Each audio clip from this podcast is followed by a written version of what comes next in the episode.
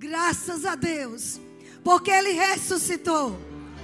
O nosso Jesus está vivo. E Ele está aparecendo para pessoas no mundo inteiro.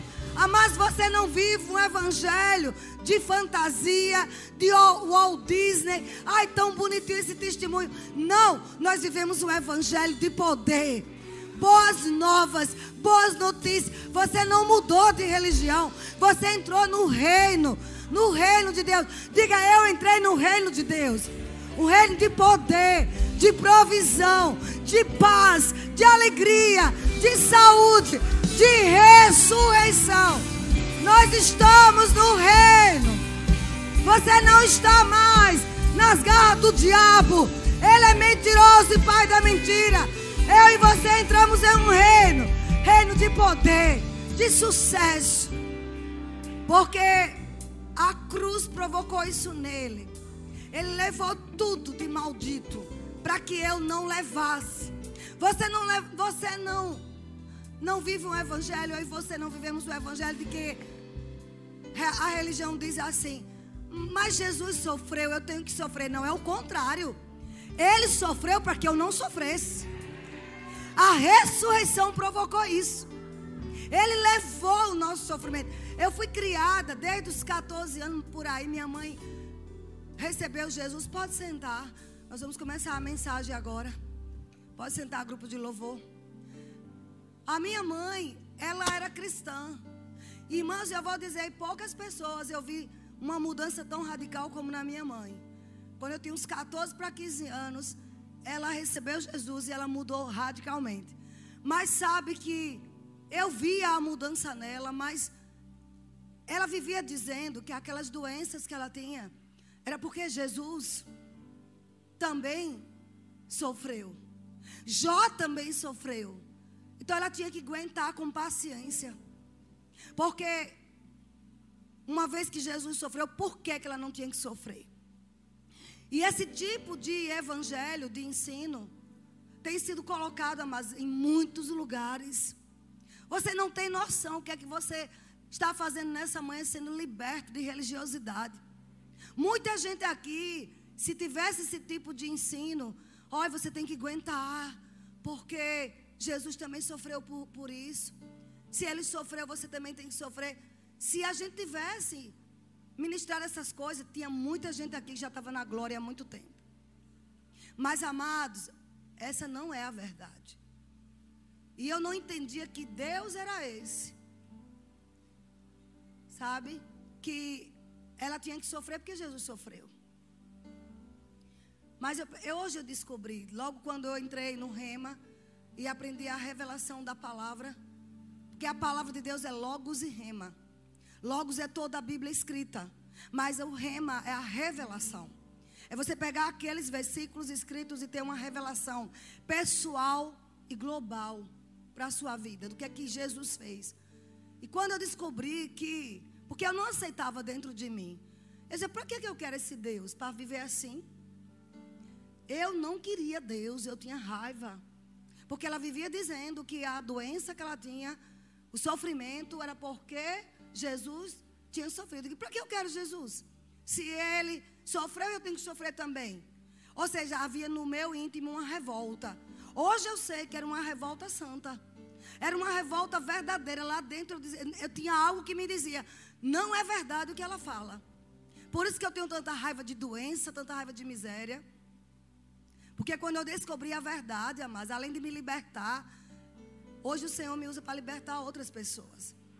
Então você e eu, você que está nos ouvindo, não aceite esse evangelho que Jesus foi para a cruz, sofreu tanto. Por que, que eu não tenho que sofrer? Justamente por isso. Porque Ele nos substituiu. Ele levou a doença que era para você levar. O castigo que nos traz a paz. Ou seja, a maldição. Castigo é maldição foi para Jesus, estava sobre Jesus. E pelas suas pisaduras, feridas, machucões, dilaceramentos, nós fomos sarados. Isaías viu e ele disse certamente, sem sombra de dúvida, ele levou, ele tomou no madeiro, na cruz, a pior morte que existia e que ainda é de sofrimento, para que eu e você não tivesse o mesmo sofrimento. E ao terceiro dia ele ressuscitou. Tomou de volta a autoridade que era de Adão e que Adão entregou a Satanás. Adão conseguiu enganar o diabo. Talvez a gente diga assim, mas o diabo não nos engana. Será? Quando você aceita a sugestão dele que todo mundo tem essa doença, eu também tenho que ter, você está caindo no engano de Satanás. Quando você cai no engano, na sugestão que diz assim: não, se eu ficar rico, eu vou me desviar. Você está caindo no engano de Satanás. São coisas sutis, o diabo é sutil. Então, nesta manhã, mas neste dia inteiro de imersão, de jejum, nós queremos implantar nesta igreja e já estamos implantando, não só na sede. Eu vou dar um recado para os pontos de pregações e congregação. Vocês não saiam da visão. Não inventem moda. Vocês têm que pregar o que a gente prega aqui. Se a gente prega jejum, vocês têm que pregar jejum. Não inventem moda. A necessidade nesse tempo é jejum, é oração, é cura, é fé. Não vamos inventar modismo, não. É profetizar a palavra. Então, as congregações, se não me ouviram, vão ouvir. Vou mandar ouvido para eles ouvirem. É porque quando o calo aperta, sabe chamar a sede. Então a sede tem que doutrinar os pontos. Concordam com, comigo? A gente tem que falar a mesma língua. Tem alguém da, da, dos pontos aqui? Cadê Johnny e Gelta? Deveriam estar aqui. Não, mas tinha que estar no segundo culto também. Aleluia. Eu já tinha dito a ela, tinha que estar. Mamãe está em casa. Só eu posso falar essas coisas. Amém? Porque isso é conselho de mãe. Só eu falo algumas coisas para Patrícia e para a Leilane. Mais ninguém. E para Samuel também e Paulinho. Então, mas isso é muito sério. A gente precisa entender o que aconteceu na cruz e na ressurreição. Onde ele lá morto três dias. O que é que ele fez? Tomou de volta o que o diabo tinha roubado do homem. Deus criou o homem para dominar para ser um sucesso, não é dominar pessoas, é dominar este mundo. É esse desejo que você tem no coração de dominar, de ser grande, não é do diabo, é Deus que colocou em você. É a essência de Deus. Quantos aqui querem ser um sucesso no que faz? Mas às vezes o sucesso de Deus não é o sucesso que a gente pensa. Nada pode substituir, mas nenhum sucesso justifica a perda de uma família. Por exemplo, tem pessoas que dizem: Ah, Deus me abençoou com um emprego. Sim. Que bênção é essa que você deixou de vir aos cultos? Não é bênção, não é engano do diabo. Qualquer emprego, qualquer promoção que te tira da casa do Senhor é o diabo te enganando. E lá na frente você vai ver. Então eu estou como mãe nessa manhã te orientando. Não, você sabe que nós temos muitas propostas, mas nada que me tire da casa do Senhor. Nada. Eu fazia hora extras. Eu trabalhava no governo federal, trabalhava dia domingo às vezes, minha filha sabe. Feriado, sábado, para quê? Para computar horas para não perder uma conferência da minha igreja, do ministério. Deus é a minha testemunha viva. Porque eu dizia, nada vai me tirar de estar congregando no meio do povo de Deus, nessas conferências, nesses seminários, e nunca perdi, amados. E não, não foi a vida inteira que eu fui ministra da palavra. Uma conferência da minha igreja eu não participar, aonde? Você não tem noção. Quando você decide investir na sua vida espiritual, o que é que acontece? Rosana é um exemplo. Quero honrar a vida dela. Ela, vocês sabem que ela, hoje ela é divorciada, crendo para um marido santo e vai chegar. Fez tudo para viver, eu conheço todo o histórico. Um homem de Deus também, mas não deu certo. Enfim. E eu vi Rosana sem nada. Mas Rosana está enriquecendo. E ela anda por fé diariamente. Porque fé, amados, fé não é um, uma vez na vida, é todo dia. Nós temos que ter essa cultura da fé na nossa vida. É todo dia, apóstolo. Você tem que crer todo dia. E hoje ela está ficando rica. É verdade, eu sei quem era Rosana. E ela também sabe quem eu era. A gente fazia macarronada dia de domingo para comer junto todo mundo. Porque ninguém podia ir para restaurante, não. Lembra? Juntava as panelas. Mas Deus nos enriqueceu. E sabe uma das razões? Fidelidade à visão. Ah, mas deixa eu dar um desabafo. O, o treinamento profético está lotado para a glória de Deus. Mas eu não estou completamente feliz em não ver meus líderes com o nome escrito. Alguns que eu não vi ainda. Já vi alguns também, já vi Maísa Cristiano, já vi muita gente aqui. Você, a gente não fica feliz com isso, não, porque a, a, a, a mensagem que vocês passam para nós é que eu não acredito nisso. Isso é muito sério. Eu não programei essas coisas para falar. Então, a gente precisa. Será que eu estou andando em fé mesmo? Você está inserido num contexto de fé. Essa igreja é fé. Você não vai a gente fazer essa batalha espiritual. Não, a gente não crê nisso. A batalha espiritual que nós temos, preste atenção, é o bom combate da fé diariamente. Diariamente nós temos que combater sintomas. Diariamente nós temos que combater notícias ruins. Diariamente nós temos que combater nossas emoções.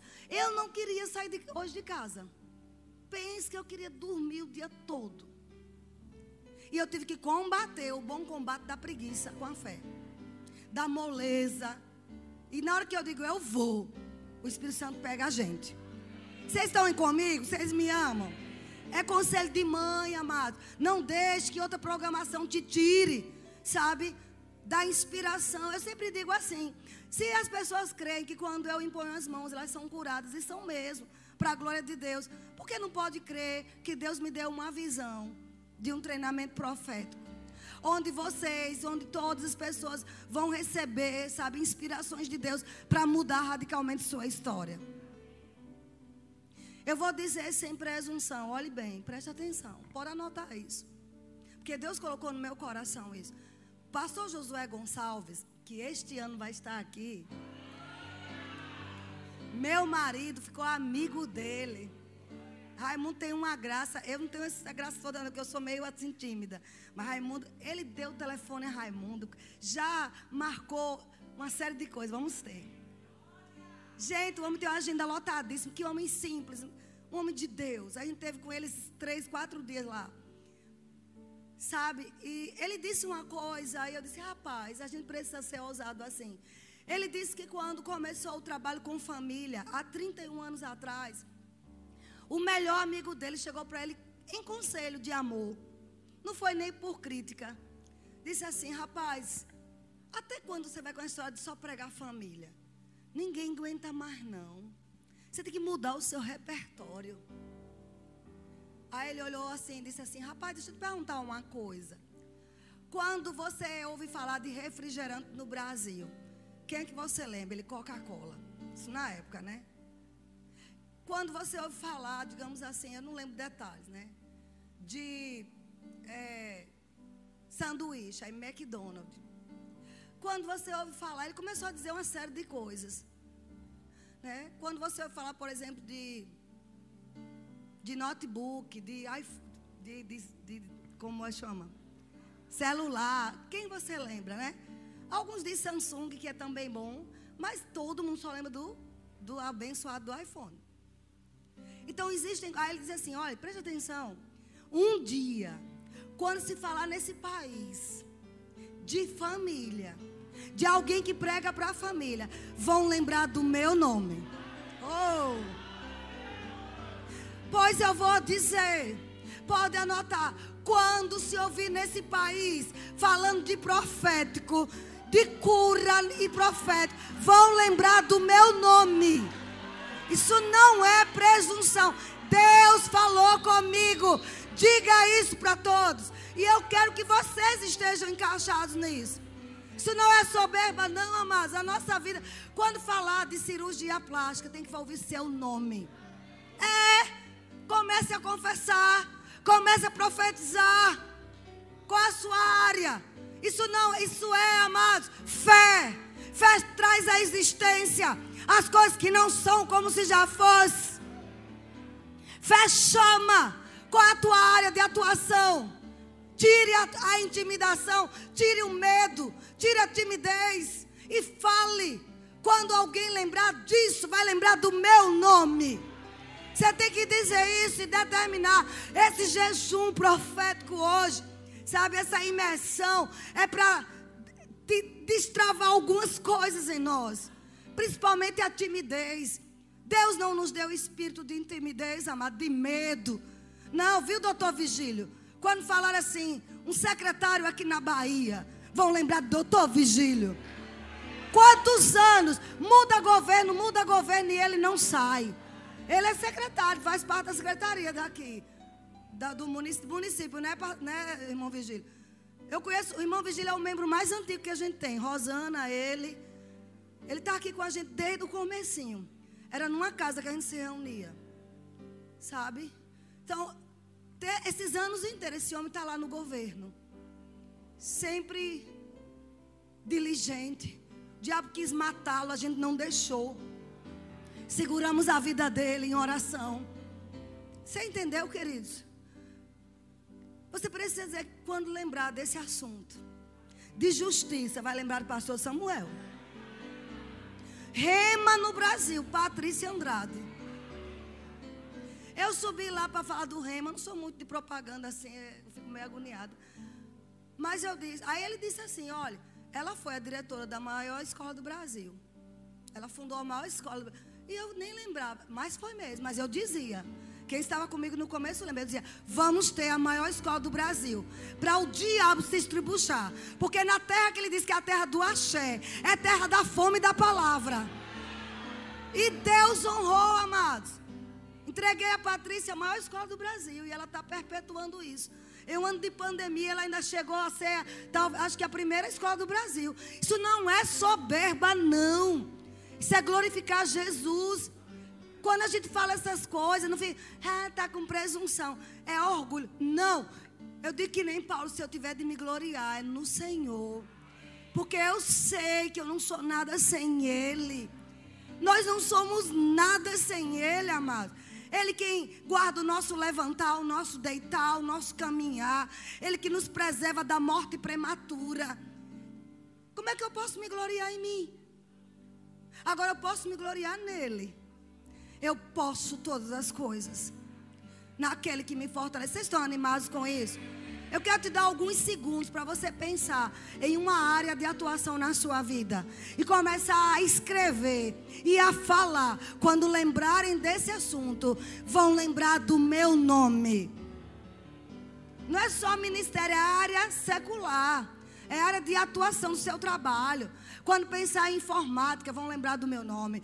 Quando pensar em conserto de ar-condicionado, vão lembrar do meu nome. Quando pensar em lavagem da, de tecidos, de cadeira, vão lembrar do meu nome. Quando pensar em construção, em obras, vão lembrar de mim, da minha empresa. Queridos, ouse sonhar grande. Eu ainda nem entrei na mensagem, mas vocês estão sendo abençoados? Hoje é o dia inteiro, a gente tem muito tempo para falar. Amém. E uma dúvida paira em muitas pessoas: por que jejuar? Eu quero falar um pouquinho sobre isso. Por que a gente deve jejuar? E eu vou te dar alguns motivos bíblicos. Uma das coisas que às vezes eu falo sem ir para a Bíblia é dizer assim: rapaz, eu faço que nem. Alguém bebeu água aqui? Então posso beber. Estava pela metade, achei que tinha, era sobra, mas não tem problema, não, é tudo ungido aqui. Pense que eu não tenho, irmão, esse povo todo paranoico. Que bota álcool gel da cabeça aos pés. Eu vi uma mulher ontem no restaurante pegando, borrifando nas braços. Eu disse, meu Deus, o que é isso? Espero que não seja crente.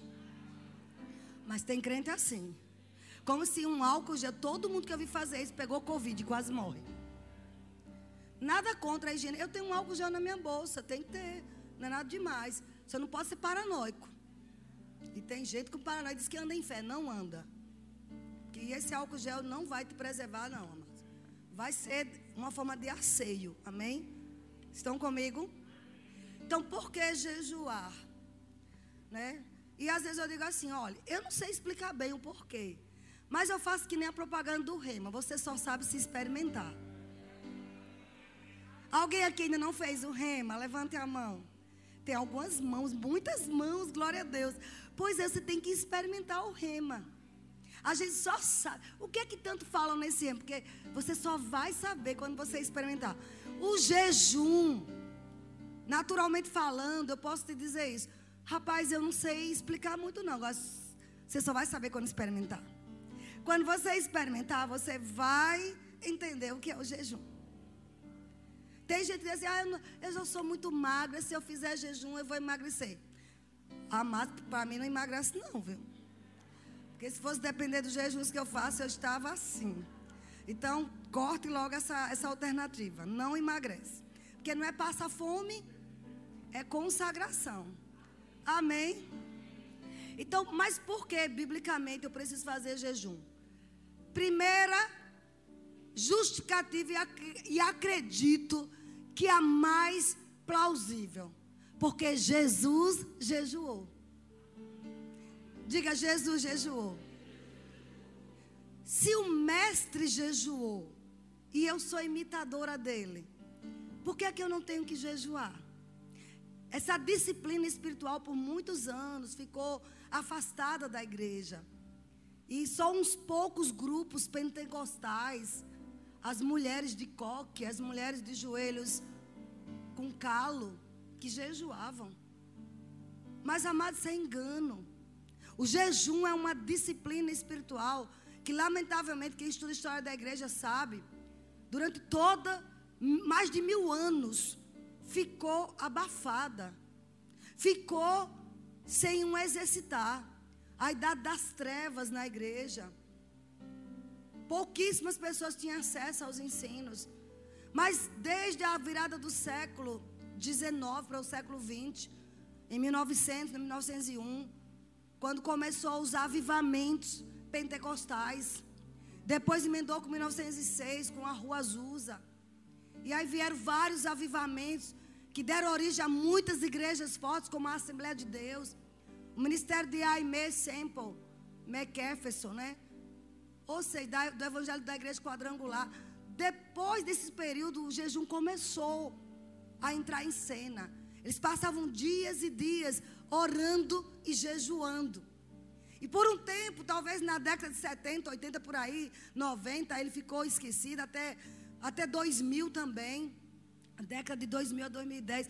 Mas nesses dias, amados, nós temos o privilégio de fazermos parte de um resgate foi resgatada a prática do jejum. Está sendo resgatada a prática de jejum e oração. Todo o engano, todas as sutilezas que o diabo provocou, até para dizer: você é da fé, você basta confessar e vai acontecer. E as pessoas confessam e confessam e confessam e se frustram e se frustram e se frustram. Porque a palavra confessar tem que ser misturada com disciplinas espirituais. Com fé, com oração, com jejuns. Não caia neste engano dizer, não, eu aprendi a palavra da fé. Mas todos os homens de fé, eles jejuaram. Eles tiveram vidas de oração e ainda tem. Então, o rema não ensina essas coisas. O irmão Rega, que trouxe para nós a revelação da fé, ele jejuava sistematicamente. Ele tinha um dia na semana, em tempo e fora de tempo, que ele jejuava. E quando havia urgências, necessidades mais específicas, ele jejuava também. Três dias, quatro dias, sete dias. Nós estivemos com o pastor Luciano Subirá, que vai estar aqui amanhã, ele que vai abrir a conferência. Ele está em um jejum de 40 dias só água. Ele já está no 25. O que é que você acha que vai acontecer aqui? Nós estamos sistematicamente em um jejum de oito dias, já estamos em oito dias de jejum. Você pode dizer, Vânia, como é que eu jejuo? O pastor Luciano trouxe uma revelação bombástica para nós. Ele disse: Meu jejum, minhas regras. Ou seja, você que faz suas regras. No caso dele, atualmente ele está só na água. Mas ele diz que faz jejuns muitas vezes, só tirando a alimentação da manhã, do almoço e come à noite. Ou não come à noite e come só o almoço. Suas regras, contanto que nós tiremos todas as desculpas, mas estejamos na cultura do jejum. Eu creio, mas nesta igreja, e por onde eu passar, despertando a cultura do jejum. Amém? Onde você e eu vamos chegar num nível que a gente vai estar tão, é, como diz, tão habituado que não vai ser, não vai ser uma coisa assim absurda. Amém? Então olhe lá, vamos para Mateus capítulo 6 versos 5 a 6, Jesus fala, Jesus começa a dizer, Mateus capítulo 6, ele diz assim, versos 5 e 6, e quando orardes, não serei como os hipócritas que gostam de orar em pé nas sinagogas e nos cantos da praça, para serem vistos pelos homens é, em verdade vos digo que eles já obtiveram a recompensa. Você observa que Jesus ele não deu uma opção. Ele está mostrando aqui que oração para nós, para os cristãos, não é opcional. Ele fala quando. Quando tem a partícula se, é uma opção. Se você orar, ou seja, você vai escolher, mas quando fala, quando fala quando, saiba que não é opcional. Jesus conta que nós devemos ter um estilo de vida de orar. Eu sei que a maioria do corpo de Cristo não tem dúvida quanto a orar. Alguém tem dúvida? Todos aqui sabem. Deus quer que a gente ore. Amém ou não amém? Todos. Todos aqui sabem. A gente não tem dúvida. Cristão ora. Mas o jejum por muito tempo ficou assim. Será que é para agora? Será que é para esse tempo? Mas olha o que ele diz aqui. Aí ele explica: Tu, porém, quando orares, entra no teu quarto, fecha a tua porta, orarás a teu pai que está em secreto, e teu pai que vem em secreto te recompensará. Você sabe que muita gente sabe, sabe orar publicamente, às vezes com motivações até erradas, para mostrar que é mais espiritual. Mas a verdadeira oração começa no secreto. O que a gente está fazendo hoje aqui publicamente é só uma réplica do que a gente faz em casa. E, e não se engane, queridos. Quem tem intimidade com Deus percebe. Quem está aqui em cima orando, que não ora em casa. Porque é mais uma performance. Aí ele disse: Você já recebeu a recompensa do povo. Eu lembro que eu era de uma igreja que as mulheres chegavam. Porque, Senhor, tu sabes que naquela madrugada fria eu estava ali com os meus joelhos e ali clamando com a cara no pó. Para o povo se impressionar. E eu ficava, meu Deus, como é isso? Eu acho que eu vou entrar numa madrugada fria. Só que Aracaju não tinha frio, né? Eu não sei onde arrumava esses frios, né?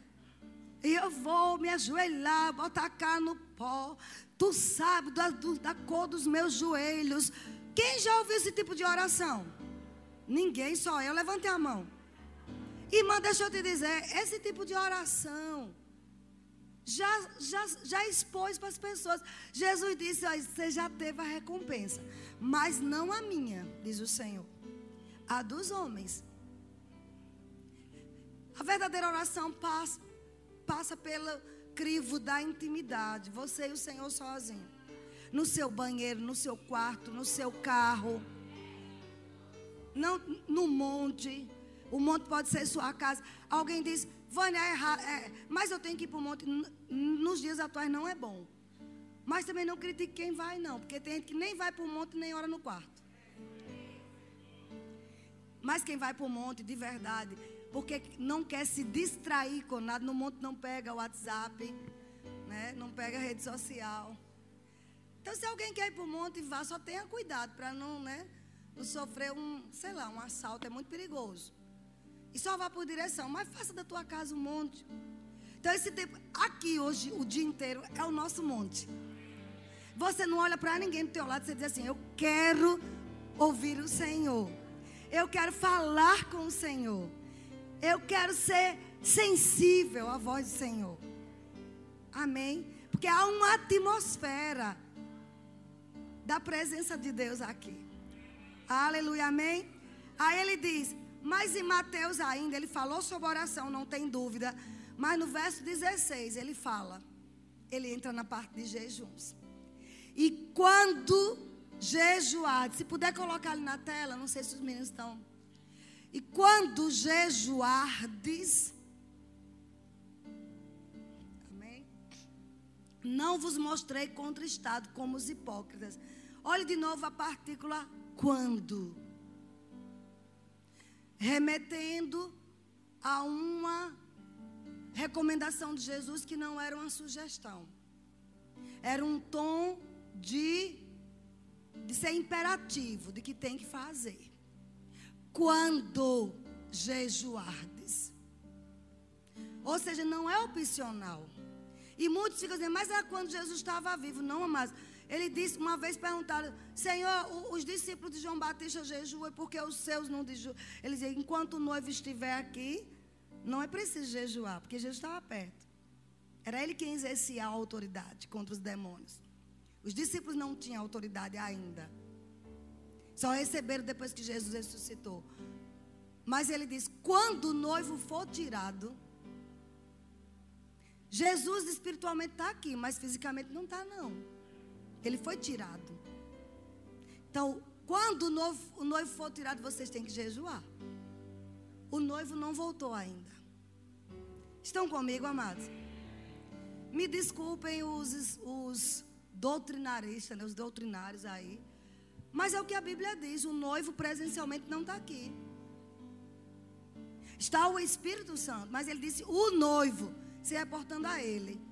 Então, quando ele for tirado, é tempo de jejuar. Então, este é o tempo de jejuar. Aí ele diz: e quando jejuardes, não fiquem contristados com cara de quem. Irmã, porque está com essa cara? Porque eu estou em jejum de sete dias. Porque eu estou num jejum de 40 dias. Irmãos, não. É para se mostrar alegre. Amém? Contristados como os hipócritas, porque desfiguram o rosto com o fim de parecer aos homens que jejuam. Em verdade vos digo que eles já receberam a recompensa. O povo vai dizer: Meu Deus, olha a cara daquela mulher toda lambida. Ali é de muito jejum. É uma mulher espiritual. Não, amados. Sabe quando nós provamos que somos espirituais? Na nossa casa. Tem muita gente que não gosta de hospedar, porque não quer que as pessoas vejam lá dentro como é. Mas como a Mama Jane sempre nos ensinou, a gente tem que ser uma casa de vidro do jeito que é aqui na nossa casa. Mostrar que é espiritual é no seu trabalho. Quando todo mundo está fofocando contra o chefe, você sai de perto.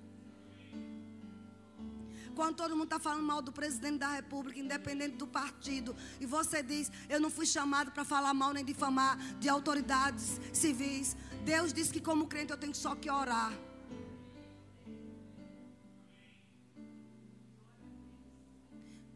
Isso é ser espiritual, não é uma cara lambida, não.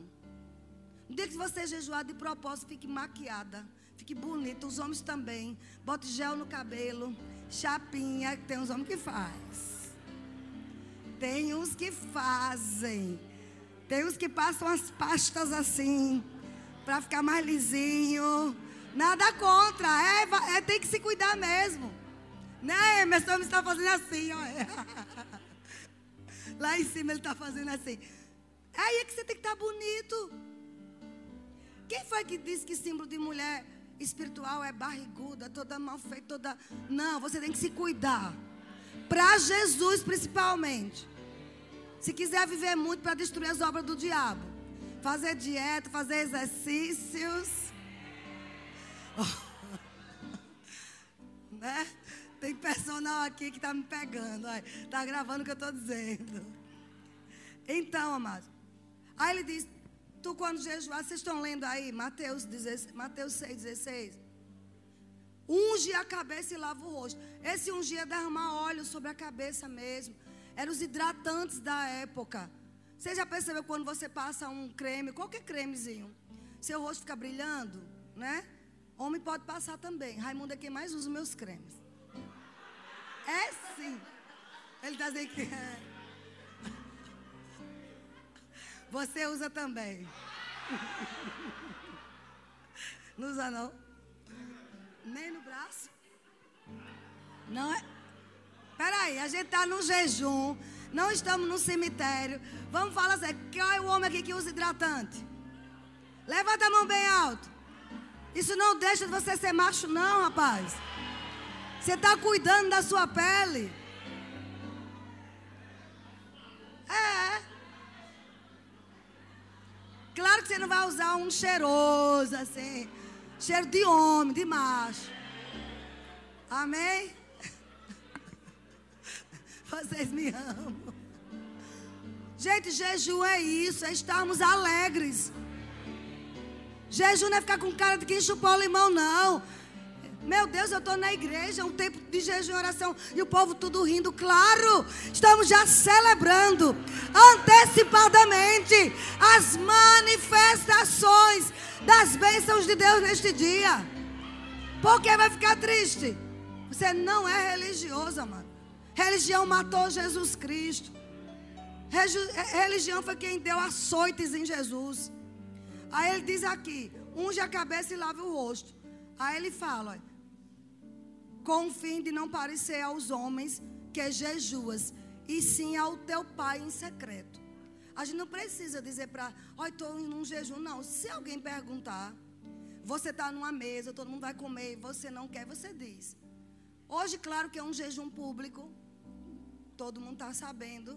Mas se você faz seu jejum, não precisa estar tá dizendo, estou em jejum. Botar uma placa, gente, estou em jejum, viu? Por isso que eu estou mal-humorado. Não, você é mal educado, carnal, precisa orar mais em línguas, absorver a palavra. Tem nada a ver com jejum. Me ama. Então, o jejum, amados, foi Jesus quem deixou. O jejum nos traz uma sensibilidade a ter percepções espirituais. O jejum vai fazer com que o que você profetizar, quando eu falo profetizar, não é profeta apenas. É todo filho de Deus que proclama a palavra. Você vai ver as coisas acontecerem. O mundo espiritual fica muito aberto. Você não está nem pensando. Eu acho que eu vou profetizar para aquele irmão. Você não está pensando nisso. Porque isso é dissimulação. Isso é manipulação. Você tem que estar ligado em Deus. Se Deus mandar você profetizar, você profetiza. Eu estava em Recife e esses dias todos eu fiz jejum. E ali, orando, adorando, em um dos cultos, Deus me deu uma visão clara acerca de uma certa pessoa. E eu sei por que você está me mostrando isso. É para você dizer a ele, eu disse, mas como? Eu não, eu não tenho como falar. Eu não vou pedir microfone. Se o senhor mandar, o senhor vai falar com o líder, ou o senhor vai mover alguma coisa. E fui adorar. Você não fica, eu quero tanto profetizar para aquela irmã. Não é, não, mas não faça isso, porque o diabo pode te enganar. Mas a gente tem que estar sensível a Deus, adorando ao Senhor, para qualquer momento Ele poder nos usar. E eu fiquei ali, o Senhor disse, diga a ele, isso, isso, isso, isso, isso, isso. Só que terminou o culto e antes de, de eu abrir os olhos, a pessoa tinha saído do lugar. Eu digo, ó, então só era para eu orar por ele. E não falei nada. Nem com meu marido eu falei. De repente, o profeta Humberto, o ministro lá, né, ele chegou e disse assim: Raimundo Vânia, a gente estava tudo certo para ir para casa, jantar em casa, na casa que a gente ficou. Eu quero que vocês venham aqui. Porque ela tinha dois, duas turmas. E uma turma entrava na sala num dia, outra turma não. Naquele dia não era o nosso dia. Então, tinha como eu ir. Aí ele chega, Vânia, Raimundo, eu quero vocês lá na sala. Vamos jantar com a gente. Eu digo, Xim. Aí desfez todo o plano. Quando eu chego lá, quem estava lá? A, a pessoa. O Espírito Santo disse: Fui eu quem falei com o Humberto para chamar vocês, porque você vai dar o recado para ele. Sentei perto dessa pessoa e eu disse assim: Fulano, eu preciso dizer algo que eu vi no culto. Agora, se eu errei, se eu errei, o senhor me corrija. Porque eu estou aqui sendo treinada, eu quero aprender. Aí ele parou olhando para mim e eu comecei a dizer: Olha, vai acontecer isso, isso, isso, isso. E contei tudo assim. E ele com o olho arregalado. Aí depois que eu falei, disse: Isso procede de Deus, foi Deus que me mostrou mesmo. Foi minha cabeça. Ele disse: Não, foi Deus que te falou. Eu estou nesse tempo esperando essa resposta. Só foi uma confirmação. Isso, isso. Aí ele começou a falar detalhes de mais coisas. Aí ele disse: Deixa eu te dizer uma coisa. Eu falei com o Humberto que eu ia direto para o hotel. Eu não ia ficar aqui. De última hora, quando eu estava saindo, o Espírito Santo disse: Vá para aquela sala. Deus promoveu as coisas, amados. Você não tem que forçar a profecia. O treinamento profético visa isso. Você não tem que ficar angustiado porque eu não falei. O maior interessado é Deus. Em que você libere a palavra. E se ele se não deu para liberar, é porque é só para orar. Mas uma coisa é certa.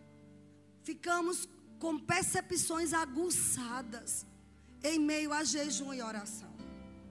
Coisas que talvez levou anos para acontecer, vai começar a se descortinar. Você vai ter que parar de agir na força do seu braço e conhecer o sobrenatural de Deus. O jejum vai fazer você liberar perdão.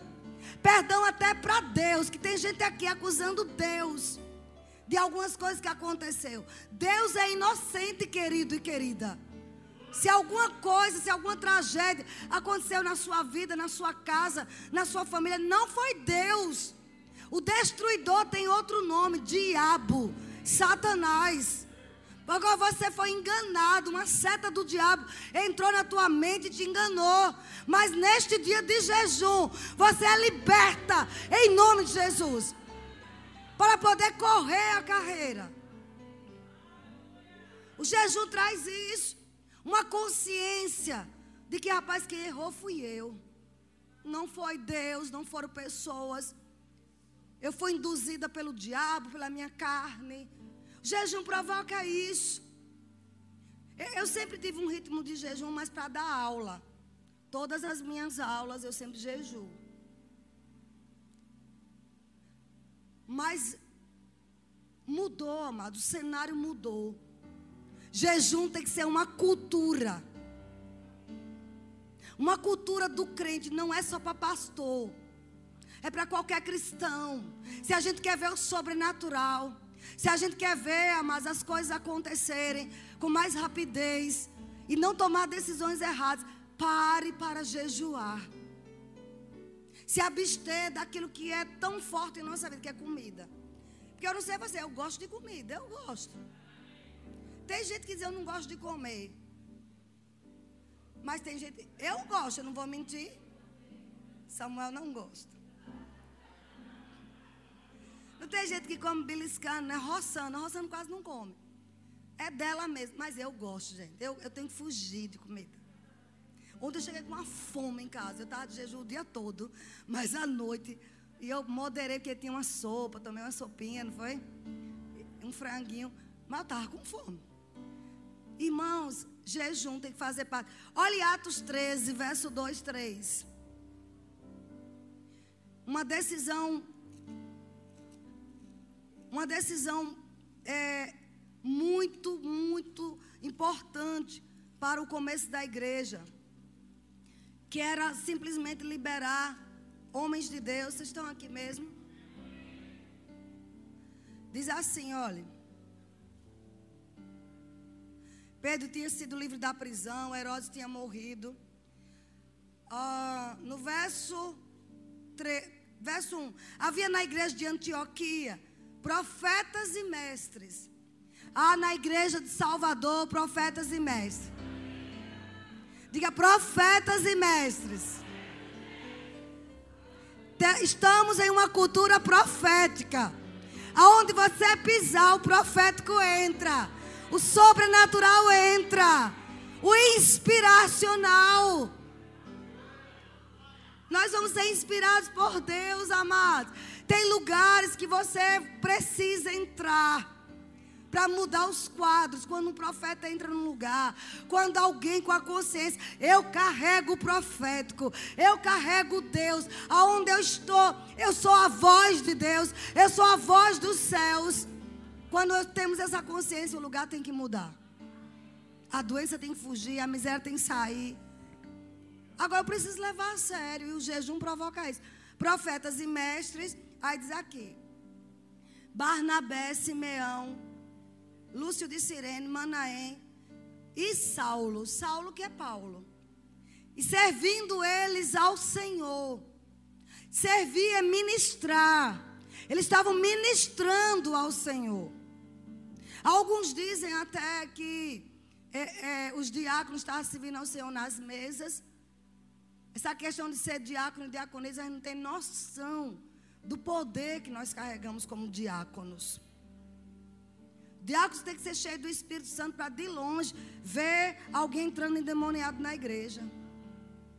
Não se trata somente de lavar um banheiro, de mudar, fazer a sé. Se a gente tiver essa consciência do poder que tem um diácono uma diaconisa, nós nos oferecíamos para sermos diáconos antes de qualquer coisa. Porque ministério é diaconia. Você sabe que eu estou sendo um diácono aqui hoje? Eu estou ministrando para vocês. Servindo a mesa do Senhor, que são vocês. E eu tenho que fazer o meu melhor, do jeito que eu tenho que lavar um banheiro melhor. Eu não posso lavar um banheiro de qualquer forma. Cumprimentar as pessoas de qualquer forma, não. Porque eu estou servindo ao Senhor. Os músicos servem ao Senhor, servir é ministrar. Eu não posso ministrar de qualquer maneira acordar nove horas e chegar aqui correndo. Não. Eu tenho que levantar mais cedo para orar. Eu tenho que vir em jejum e oração para aqui para cantar. Eu tenho que entender que uma, te, uma teclada dessa pode curar uma pessoa. Um dedilhar de uma, sei lá, de, de uma guitarra, né? Eu vou curar alguém. Davi tocava harpa, os demônios saíram. Ele tocava bem, você não tem que tocar armengado, não. É bem ser o melhor ser o melhor no que faz. Não falta oportunidade para quem faz bem feito. Você precisa ser desejado na sua área de atuação. Desejado. Se você está desempregado há muito tempo, você precisa rever seus conceitos. O que, que você está fazendo? Quais foram as referências que você trouxe de outro emprego? Tem gente, amados, que a gente quer dobrar o salário. Eduardo, Eduardo, eu disse, pelo amor de Deus, Eduardo. A gente tem que dobrar teu salário. Não se orgulhe, não, viu? Pode gloriar no Senhor. Porque ele é bom no que faz. Guarde o coração, viu, cabra? A gente precisa de pessoas assim, ser boa no que faz, que você não possa perdê-lo. Eu tenho que dobrar o salário dele, porque ele tem que ficar. Você tem que ser essa pessoa. Eu estou aqui profetizando, viu? A gente está debaixo de uma, uma instrução profética. Então reveja por que, é que você todo lugar não para, desempregado todo dia. Alguma coisa está fazendo, você tem que ser aquela pessoa que o chefe implore você para ficar. Quanto você custa? Quanto é o seu preço? Me dê o seu preço, que eu cubro. Alguém está recebendo algo de Deus? Eu cubro o teu preço, porque eu preciso de você. Aí ele diz aqui: servindo eles ao Senhor, ministrando ao Senhor e jejuando. Uma das maiores liberações sobrenaturais ocorreram aqui no jejum. Diz aqui: disse o Espírito Santo, em meio à adoração, a serviço, as maiores profecias que eu já recebi na minha vida, eu estava trabalhando. Estava num departamento infantil, cuidando de criança, já esposa de pastor. Esposa de pastor não é para ficar só sentada de beleza aqui, não. Tem que fazer alguma coisa. Elas fazem, graças a Deus. Eu quero ser mulher de pastor, vai sentar na primeira fila. Está tudo errado. Você está completamente equivocado. Tem que fazer. Eu estava no departamento infantil, sem jeito nenhum para criança, contando com a graça de Deus, com a unção do Espírito. Às vezes chorando.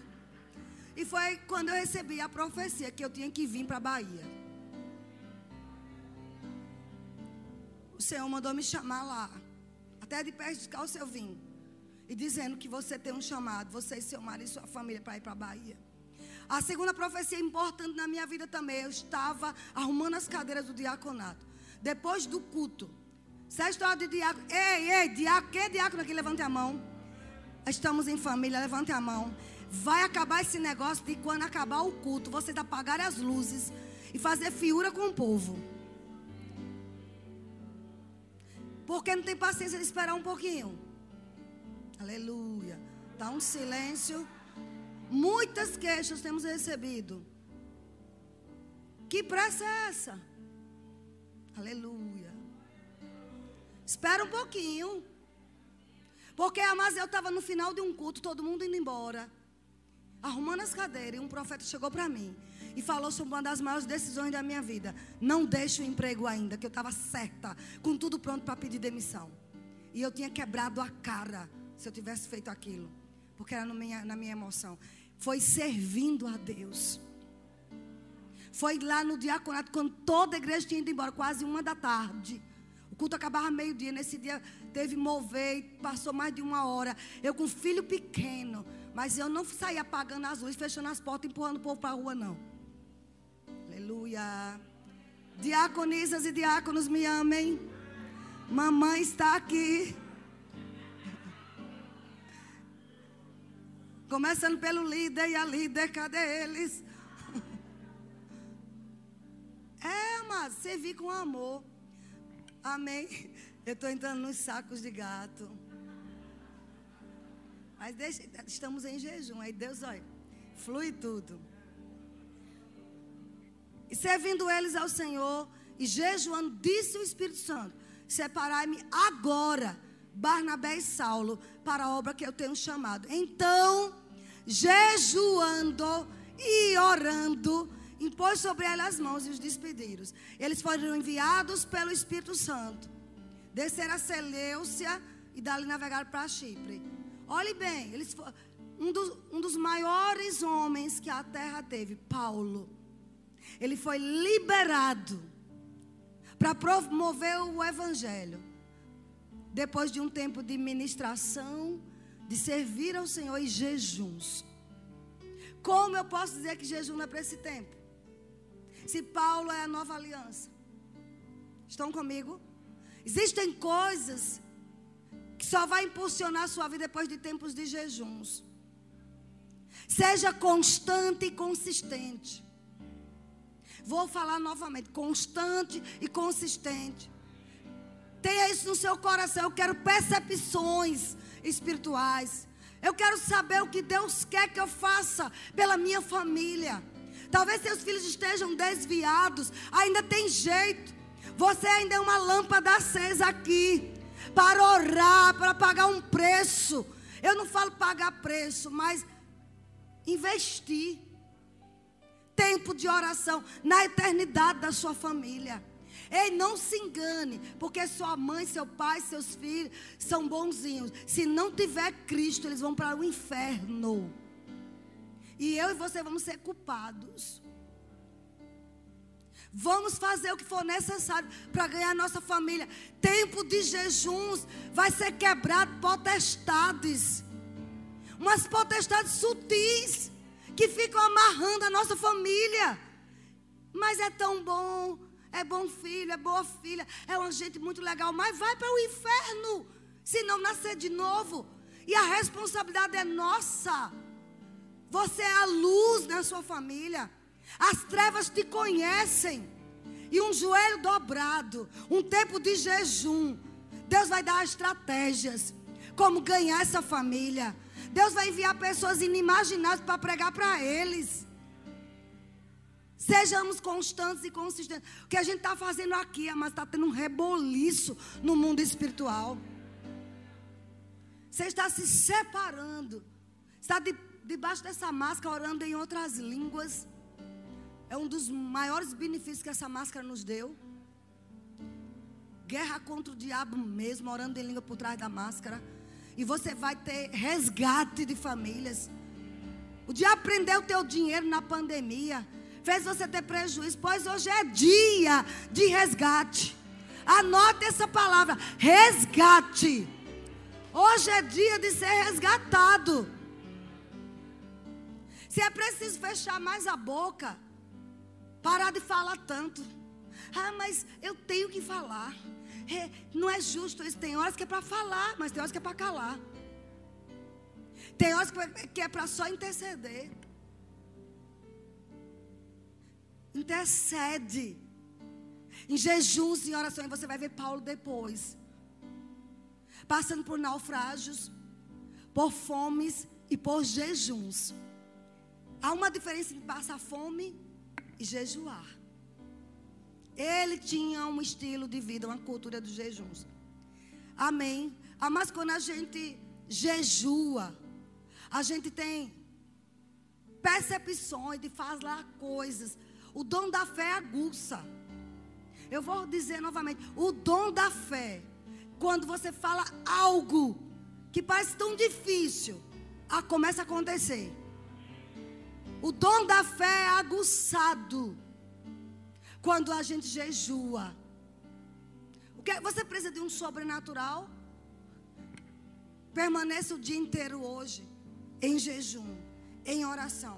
Aqueles que podem, que querem ir para casa podem ir daqui a pouquinho. Mas se você puder ficar aqui, coisas vão acontecer na sua vida. Deus é perito em, ó, de repente. E para a gente concluir, eu tenho cinco minutos, pronto. Ezequiel 37.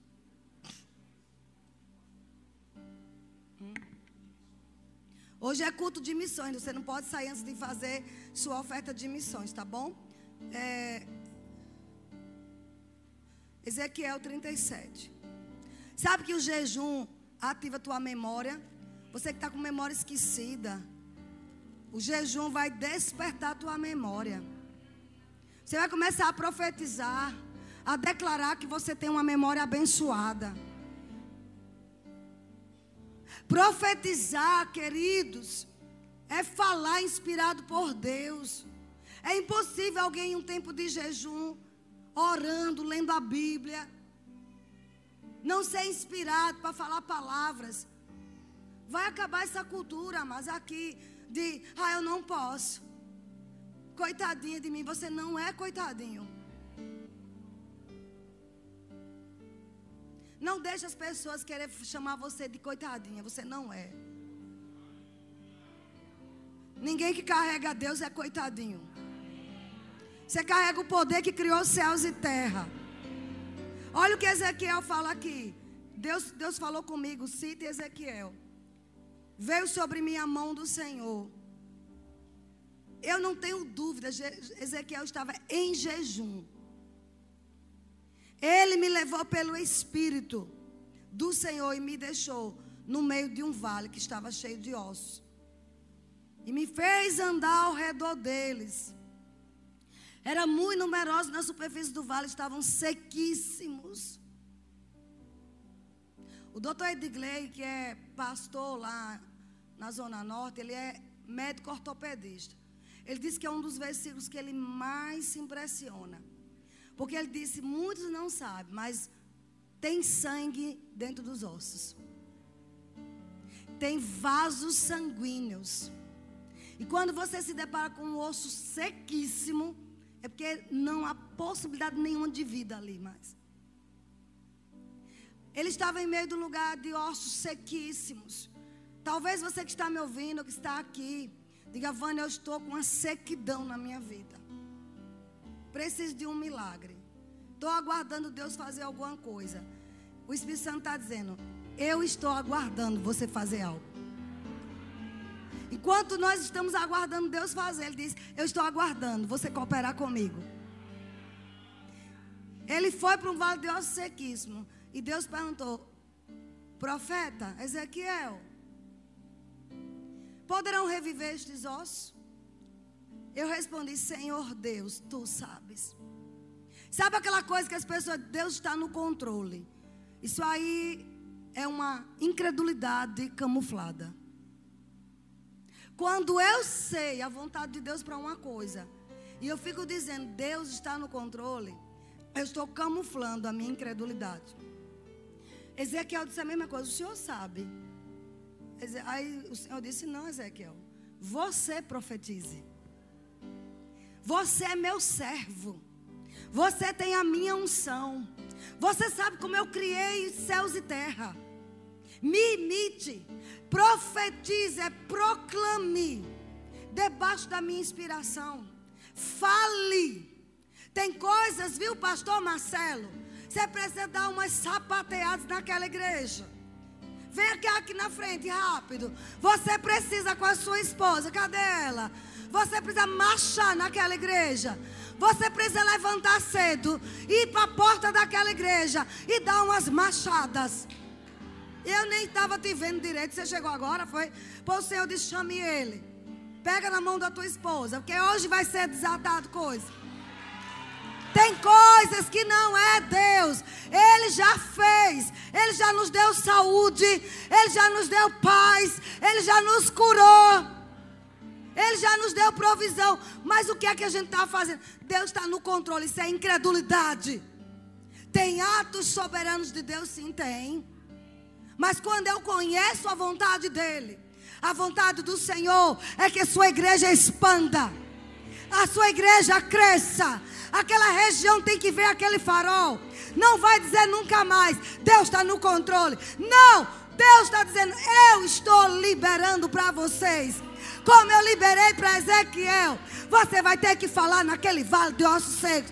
Você vai ter que sair por aquelas ruas marchando começando da entrada. Pega a tua liderança e marche. E vai ter líder que vai ter que sair porque não tem a tua visão.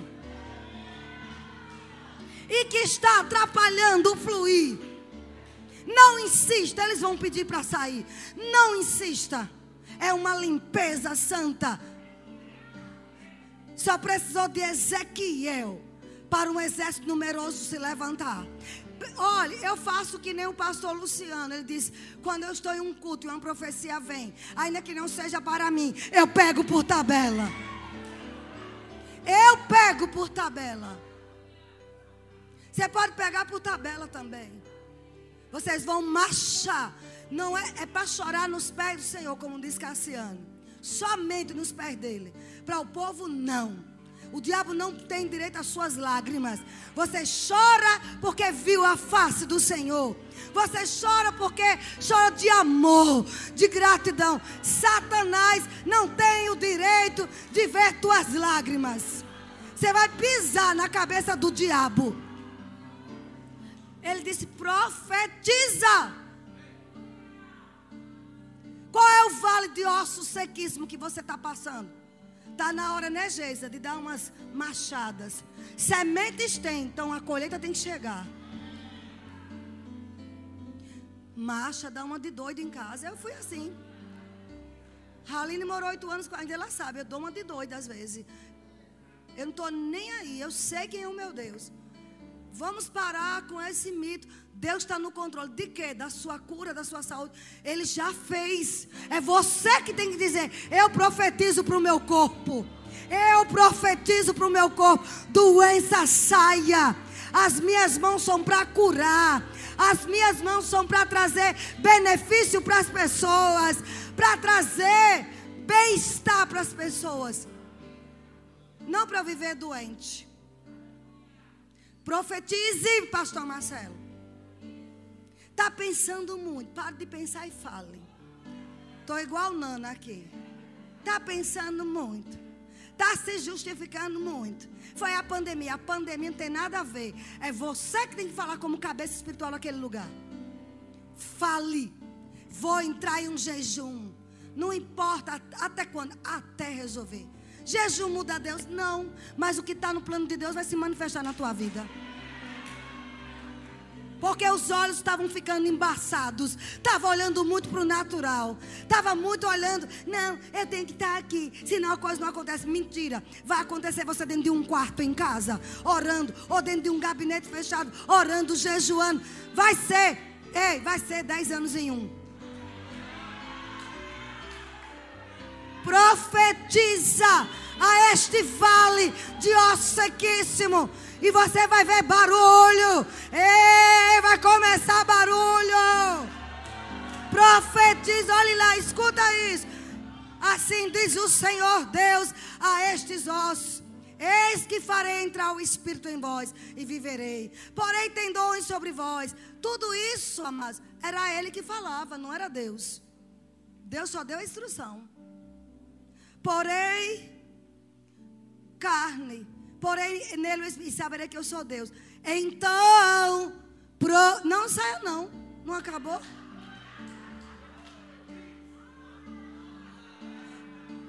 Então profetizei. Diga então falei. O treinamento profético é para tirar tua timidez. É para te deixar ousado e aprender qual é o sucesso dos grandes homens e mulheres que mudam essa geração. Então profetizei. Assim diz o Senhor. Igreja cresça. Vem do norte, vem do sul. Os tesouros escondidos da cidade. É cidade baixa lá, eu nem sei. Da cidade baixa, é cidade baixa. Os tesouros escondidos da cidade baixa. Você vai ter que dizer como o pastor Josué. Quando lembrarem de um lugar de cura, de um lugar que não se paga, não se faz voto para curar, que não precisa dar televisão, nem terreno, nem casa, que só basta chegar aqui, eu vou orar e vai ser curado. Vai lembrar desta igreja. Você vai ter que dizer: profetize, profetize. Você deixou o culto da tua igreja para vir para cá, Deus vai te honrar. E não está com pressa de sair. Deus vai honrar. Profetize. Assim diz o Senhor. Pega os versículos bíblicos e esfrega na cara do diabo. Da porta da entrada, do corredor, fale. E a Bíblia diz que teve um barulho de osso, osso com osso, junta com junta. Você vai começar a ver barulho na tua casa.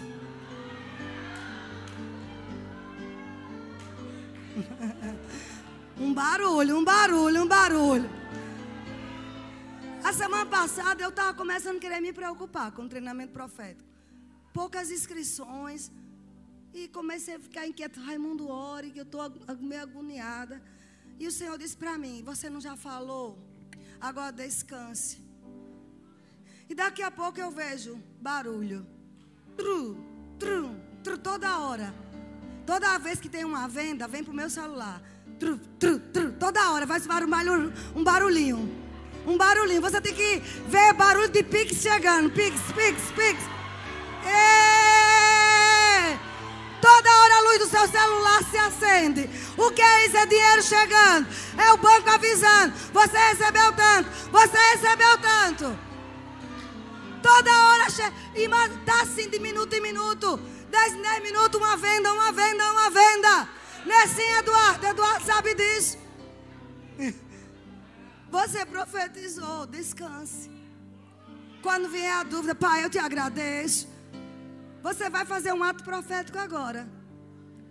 Como você vai fazer lá na sua entrada. Vamos chamar de doido.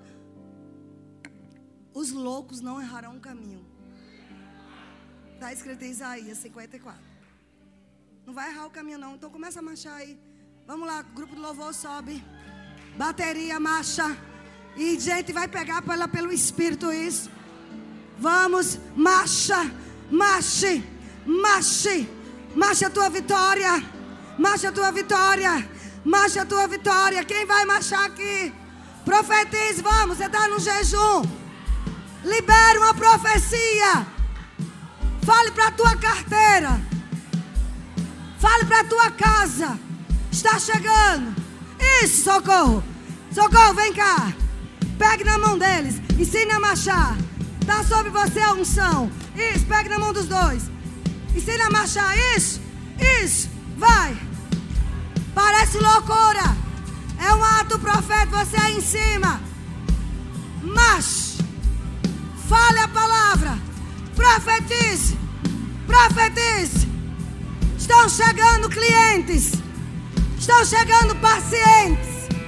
Estão chegando. Boas notícias. Boas notícias. O sobrenatural.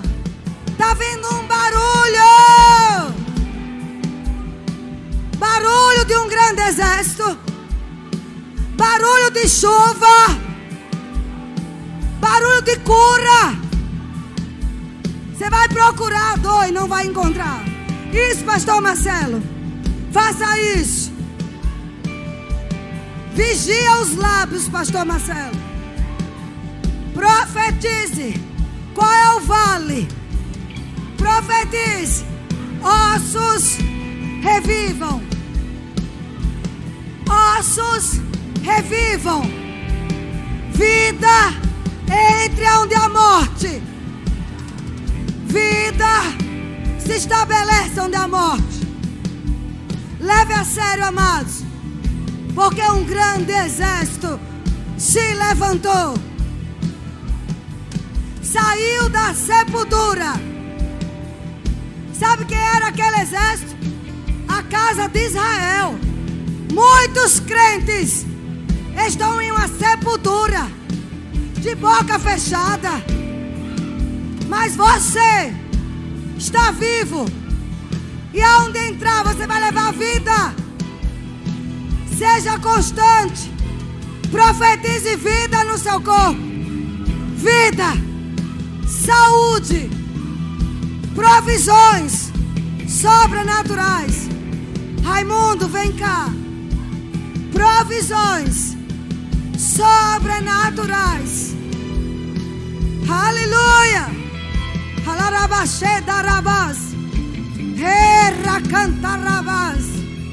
Profetize cura. Não deixe sair da tua boca nenhuma palavra torpe. Ministra sobre ele. Profetize abundância, provisão. Profetize que você vai estar amanhã aqui no treinamento profético. Que você precisa desse treinamento para o resto do teu ano. Profetize. Ah, louvado seja o nome do Senhor. Profetize percepções espirituais.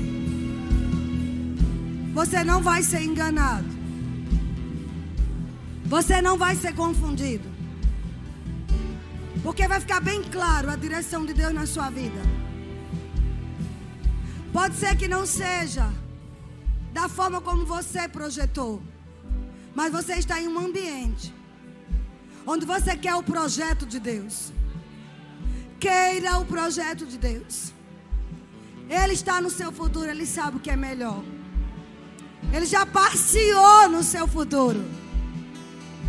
Eu profetizo que cada semente que foi lançada, através da sua vida, você tem uma grande colheita. Vai ser 10 por 1, 10 por 1, 10 por 1, 10 por 1. Chegando 10 por 1, 10 por 1. 10 vezes 1. 10, 10 anos em 1. 10 por 1. Aleluia. Você pode sentar nesse mesmo espírito.